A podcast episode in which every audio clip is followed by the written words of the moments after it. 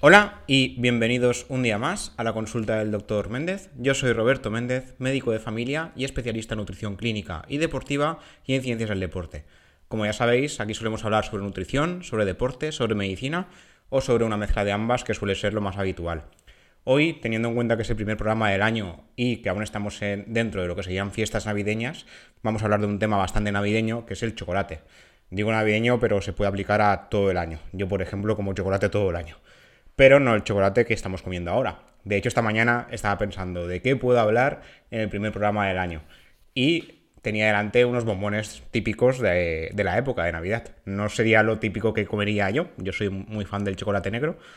Pero digo, mira, a lo mejor sí que he escrito sobre el chocolate. Y resulta que en el periódico en español. En, durante estos últimos años he tenido varios artículos y hace poco escribí uno sobre la historia del chocolate que me pareció muy interesante. Entonces hoy haremos un poquito el resumen de lo poco que creo que sé sobre el chocolate y por qué, eh, por qué le he llamado la paradoja del chocolate. Esto igual que ocurrió con el programa del café. El chocolate antiguamente, de hecho hoy en día, aún es considerado como un producto que puede tener perjuicios para la salud y puede tenerlos, pero depende. Depende de su preparación, depende con qué se consuma, con qué se junte. Hay diferentes tipos de chocolate, como ya sabéis, pero iremos viéndolo poco a poco. Hablaremos de cómo llegó el chocolate a Europa, porque realmente es un, es un alimento procedente de América, qué beneficios tiene, cómo se puede incluso llegar a adelgazar con el chocolate, que esto hay que cogerlo con pinzas, cuidado, cómo puede ser tóxico e incluso letal. una, una cierta dosis de chocolate puede matar, pero es bastante complicado llegar a ella. Y cómo realmente podemos guardar el chocolate dentro de la cocina, dentro de la despensa, nevera y demás. Hablaremos sobre el tema. Para empezar, no sé si lo sabíais, yo tampoco, en España se consumen alrededor de 4 kilos de chocolate y derivados del cacao por año y persona. O sea, cada persona en un solo año en España llegamos a consumir hasta 4 kilos de chocolate, que me parece, me parece bastante, bastante cantidad, la verdad. El chocolate realmente no llegó a Europa hasta el siglo XVI. En el origen, para los aztecas, el chocolate era como una especie de bebida mágica, que funcionaba como tratamiento para fiebre, diarrea, fatiga, angina y caries, entre otros mil males. Era el elixir divino, que lo llamaban. Entonces, eh, el nombre científico realmente es Teobroma cacao, de Teos o Zeos, que es Dios, y Broma, que, eh, que significa comida. Era la comida de los dioses, por decirlo de alguna manera. El principal responsable de que el cacao llegase a Europa fue el conquistador español Hernán Cortés, que trajo esta planta del Nuevo Mundo tras su llegada a lo que sería el México actual en 1918. Cortés y sus, y sus hombres probaban la, la, bebida que allí se llama chicolat, que contenía granos de cacao tostados y triturados y posteriormente servían con especias y chile. El chocolate de la época, la verdad es que era muy amargo. No fue la mejor experiencia de la vida de Hernán y sus amigos, o sus hombres en este caso, pero cuando se trajo aquí sí que se modificó. Sí que se fijaron que en, la era azteca, en el rey Montezuma II consumía esta bebida amarga 50 veces al día. Entonces dijeron, aquí debe haber algo interesante, nos la llevamos y miramos a ver cómo podemos modificarla. Entonces lo que pasó en España y el resto de Europa es que se empezó a mezclar los granos de cacao triturados con miel y azúcar. Claro, esto mejoró el sabor y popularizó mucho tanto la bebida como el chocolate en sí. Durante el siglo XIX es cuando se fabricó la primera barra de chocolate que conocemos similar a la de hoy. Lo hizo Joseph Fry y es, como digo, muy similar a las actuales. No es igual, evidentemente, ha cambiado mucho la cosa desde el siglo XIX, pero al menos no es una bebida amarga como tomaban los aztecas. No todas las formas de cacao son iguales, ni su procesado es igual, y según lo que se le añada o no, puede ser o beneficioso o perjudicial. En, como veis, los aztecas lo que hacían era consumir cacao casi puro. O sea, trituraban los granos, los tostaban, le añadían alguna especia y sin más. Nosotros hoy en día le añadimos demasiado azúcar eh, añadido, valga la redundancia, y lo que priorizamos normalmente es el cacao puro. Yo, por ejemplo, he, intentado probar las onzas de 99% cacao y me es imposible, es demasiado amargo para mí, pero lo que se recomienda es que sea superior el porcentaje de cacao a un 72-75%. Yo, por ejemplo, 85% sí que lo tolero. Conozco gente que tolera 90, 90 incluso el 99, pero yo no puedo, ¿vale? Pero con que sea superior al 72-75, la verdad es que sería suficiente. Según la evidencia actual, los granos de cacao naturales contienen una gran cantidad de antioxidantes, pero cuando los granos se convierten en barra de chocolate, el flavanol, que es uno de estos antioxidantes, se reduce y sus propiedades también. El cacao en polvo contiene hasta 10 veces más flavonoides que el cacao procesado. Entonces aquí, según el procesado que hagamos, vamos perdiendo. Y depende del tipo de, del tipo de chocolate que consumamos, pues eh, contendrá un nivel de, antioxidantes o otros. Una porción de chocolate negro, más del 75% cacao, puede contener hasta 8 veces más flavonoides que una porción de chocolate con leche. Se calcula que unos 25 gramos de chocolate negro contienen unos 80 miligramos de flavonoides. Y los estudios sugieren que los productos derivados del chocolate y el cacao con al menos 200 miligramos de este antioxidante tendrían beneficios al nivel cardiovascular. Lo que harían es mejorar la elasticidad de los vasos, sanguíneos. De hecho, incluso solo 80 miligramos de flavonoides al día pueden mejorar esta elasticidad, pero de forma eh, continuada. La hipótesis que se baraja actualmente es que estos antioxidantes, los flavonoides, aumentan la concentración de óxido nítrico en el organismo, una molécula que se sabe que, hace dilatar los vasos sanguíneos y, también posee propiedades antiinflamatorias. Se puede eh, reducir la formación de coágulos sanguíneos y reducir la tensión arterial a largo plazo. En conjunto, todos estos factores reducirían el, riesgo cardiovascular.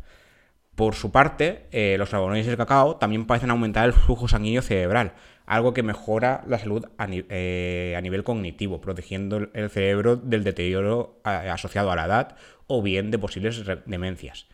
También se ha visto, la evidencia aquí es un, puntillosa por decirlo así, que los flavonoides podrían ayudar a mejorar la recuperación muscular, gracias a, las propiedades antioxidantes y antiinflamatorias.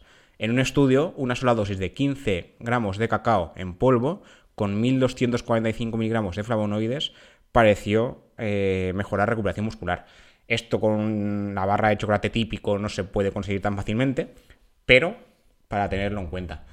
Luego, hace un ya casi, estamos ya en 2022, que no se nos olvide, en 2019, hace ya casi tres años, eh, escribí un artículo sobre los flavonoles y polifenoles del chocolate y cómo ayudaban a mejorar la salud en general. El chocolate se ha relacionado con mejoras a nivel cardiovascular, mejoras a nivel cognitivo y también hay estudios que dicen que el consumo de estos antioxidantes aumenta la calma y satisfacción personal y ayudan a revertir el deterioro de la memoria relacionado con la edad. Esto depende también de la edad, valga la redundancia de nuevo. Si una persona ya es mayor y ya tiene ciertos toques a nivel memorístico, notará más mejoría que una persona joven y sana. ¿vale? Esto como en prácticamente todo, la verdad.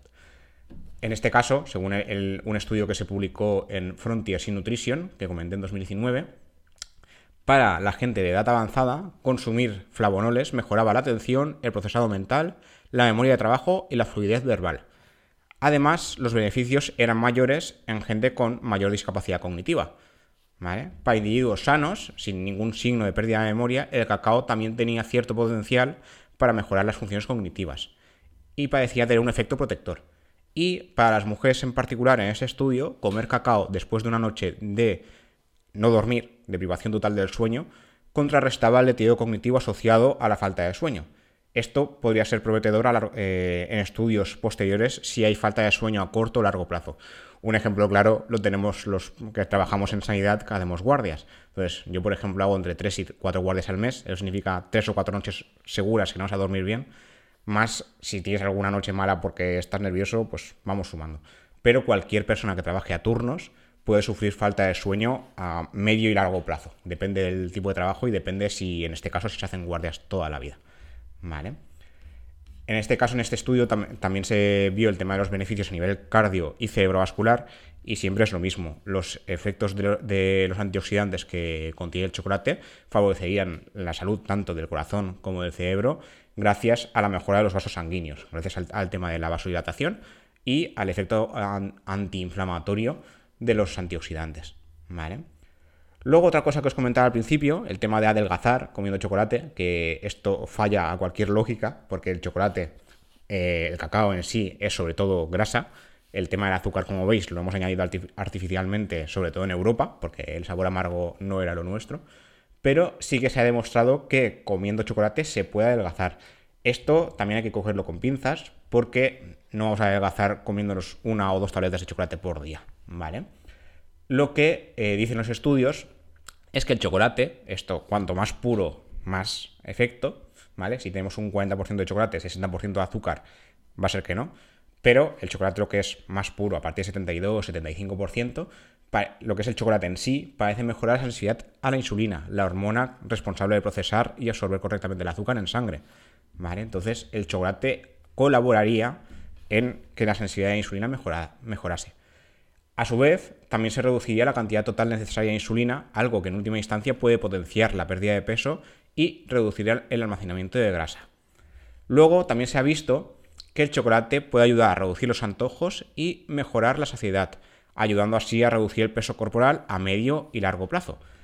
Os voy a comentar unos estudios brevemente para no enrollarme. Uno de estos estudios se hizo con 12 mujeres, es una poca cantidad de, de personas que participan, pero algo es algo, a las cuales se les dio a oler y comer chocolate y solo eso, solo oler y comer chocolate, me redujo su apetito y también los niveles de grelina, la hormona que estimula el hambre. Otro trabajo con 16 voluntarios comparó los efectos del chocolate con leche y el chocolate puro.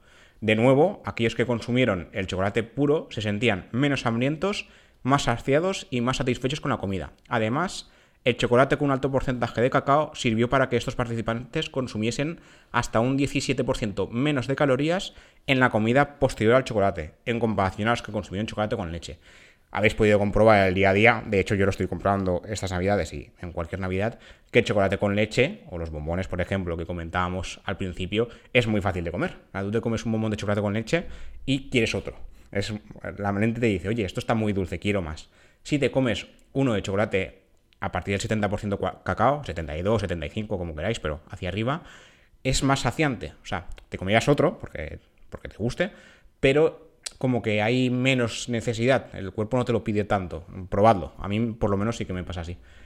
Luego, en el tema del estado del ánimo, que siempre vemos en las típicas pelis de que cuando alguien, alguien está triste busca chocolate, hay estudios que dicen que el consumo de chocolate puede mejorar la salud mental y mejorar el estado de ánimo, lo cual a medio y largo plazo también puede promover y mantener la pérdida de peso. Se sabe que cuando hay alteraciones de estado del ánimo, cuando hay ansiedad, síntomas de depresión, tristeza en general, el peso tiende a aumentar. Entonces, el chocolate podría colaborar también en este caso. Uno de estos estudios se realizó con más de 13.000 personas y aquellos que consumían chocolate eh, tenían hasta un 57% menos de probabilidades de sufrir síntomas depresivos.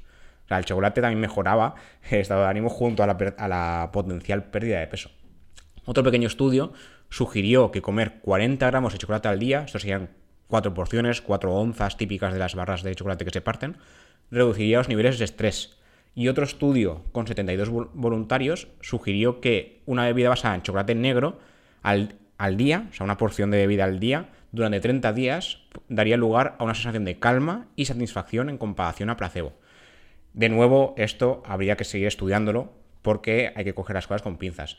Porque una de tantas cosas es que el chocolate contiene mucha grasa y muchas calorías. Por cada 10 gramos de chocolate, por cada onza típica, hay casi 60 calorías. Entonces, cuidado con pasarnos porque hay que hacer un riesgo-beneficio de que, aunque comer chocolate mejore la salud cardiovascular, la salud cerebral, el estado de ánimo, hay que hacerlo con ciertos límites. No podemos comernos dos barras de chocolate al día, porque eso son mucha grasa y muchas calorías a la vez, y el riesgo-beneficio se alteraría en esta ecuación. ¿Vale? Luego, otra cosa que os quería comentar, el tema de la intoxicación por chocolate. Este cuando, cuando lo escribí, yo también estaba haciendo, me hacía cruces, digo, no es posible que el chocolate pueda matar.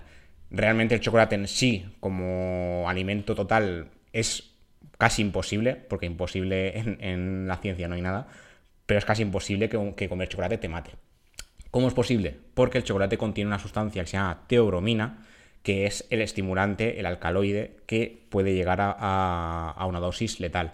En este caso, eh, yo conté un, un, caso clínico que se publicó en Popular Science, en un medio anglosajón, donde hubo una persona que sí que sufrió una intoxicación por chocolate.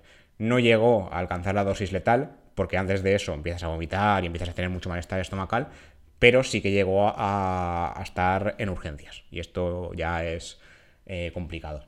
Como decía, en este caso la teoromina, que es el alcaloide vegetal que confiere el sabor amargo al chocolate, también le confiere su potencial para ser tóxico.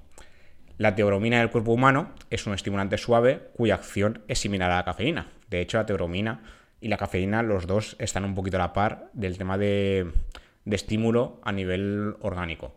Es más fácil consumir cafeína ¿vale? O sea, es más fácil llegar a 100 miligramos de cafeína, por ejemplo. 100 miligramos de teobromina serían con chocolate, o que es lo más típico, aunque se encuentra más, se puede encontrar en más sitios, y es más complicado consumirla tanto, ¿vale?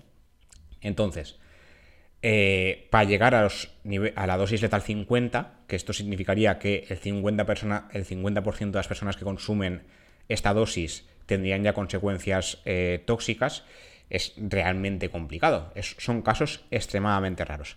Entonces, para llegar al punto de sufrir solo toxicidad, no que, te mate esto ya pues sería un poco más complicado, pero solo toxicidad se necesitaría consumir hasta 1000 miligramos, o sea, un gramo de teobromina por kilo de peso y día.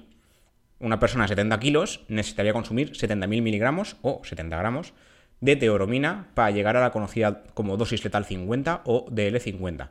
Como digo, este parámetro se usa para indicar que se llegaría al punto donde al menos el 50% de la población sufriría signos de toxicidad e incluso se podía llegar a morir. Pero, como esto es muy complicado. Aquí en el artículo os enlazaré, porque claro, tú vas haciendo cálculos con los números y dices, a ver, en la vida real, ¿cómo llego a los 70.000 miligramos o 70 gramos de teobromina? Vale, pues para una persona de 70 kilos, en el, según el chocolate, en este caso, los, chocolates procesados contienen 2,4 miligramos de teobromina por eh, gramo de chocolate. El chocolate negro ya contiene 5,5. Pues para llegar a dosis letal 50, pesando 70 kilos, habría que consumir al menos, de golpe, 290 tabletas de chocolate con leche o unas 127 tabletas de chocolate negro. Como veis, esto no es imposible, pero es muy improbable. O sea, antes de llegar a dosis letal, lo que haríamos sería vomitar, diarrea, dolor estomacal. O sea, el, organismo rechazaría tal cantidad de chocolate, ¿vale? Pero que sepáis que posible es. Muy complicado, pero posible es. Os enlazaré el artículo porque ahí están todos los cálculos que hice. La verdad es que me pareció bastante interesante y es curioso. Y para ir terminando, ¿cómo guardamos el chocolate? Yo, por ejemplo, sé que lo hago mal. Hace años que lo hago mal y lo sé y es que lo guardo en la nevera. Pero esto no se tiene que hacer así, porque resulta que el chocolate se tiene que guardar en un lugar fresco y seco. Además, lo ponen las etiquetas, fresco y seco. ¿Y qué, significa esto? La temperatura tiene que estar entre 15 y 18 grados. Si lo guardamos en la nevera, evidentemente no va a estar a 15 grados. Y si lo dejamos al sol, se va a derretir. ¿Vale? ¿Qué pasa si, si el chocolate se conserva a una temperatura inadecuada?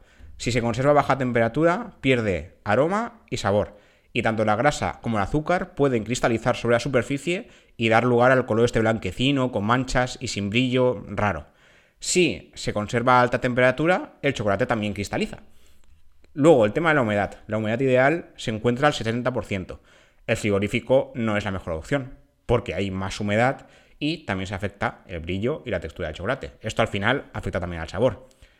Una vez más, la humedad lo que da lugar es a la capa está en manchas blanquecinas, que es un efecto conocido como fat bloom. El efecto fat bloom se produce o bien durante la elaboración del chocolate o bien por una mala conservación. Lo más típico es que sea por la conservación.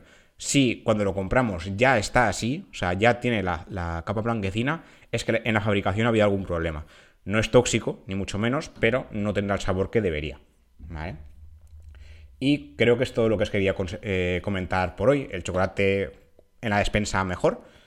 No, no acaba siendo tóxico, ni mucho menos el tema de la temperatura y la humedad, pero el sabor se irá a paseo.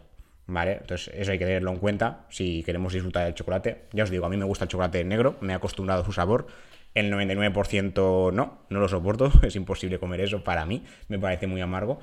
Pero a quien le guste, cuanto más porcentaje de chocolate, mejor, porque eso significa que hay menos azúcares añadidos, o no, o no hay, porque el 99% no sé si habrá algún, algún gramo suelto, y más beneficios, ¿vale? Cuanto más porcentaje de cacao puro, más beneficios a nivel cardiovascular, cerebrovascular, y como veis también para estado de ánimo y para potenciar la pérdida de peso.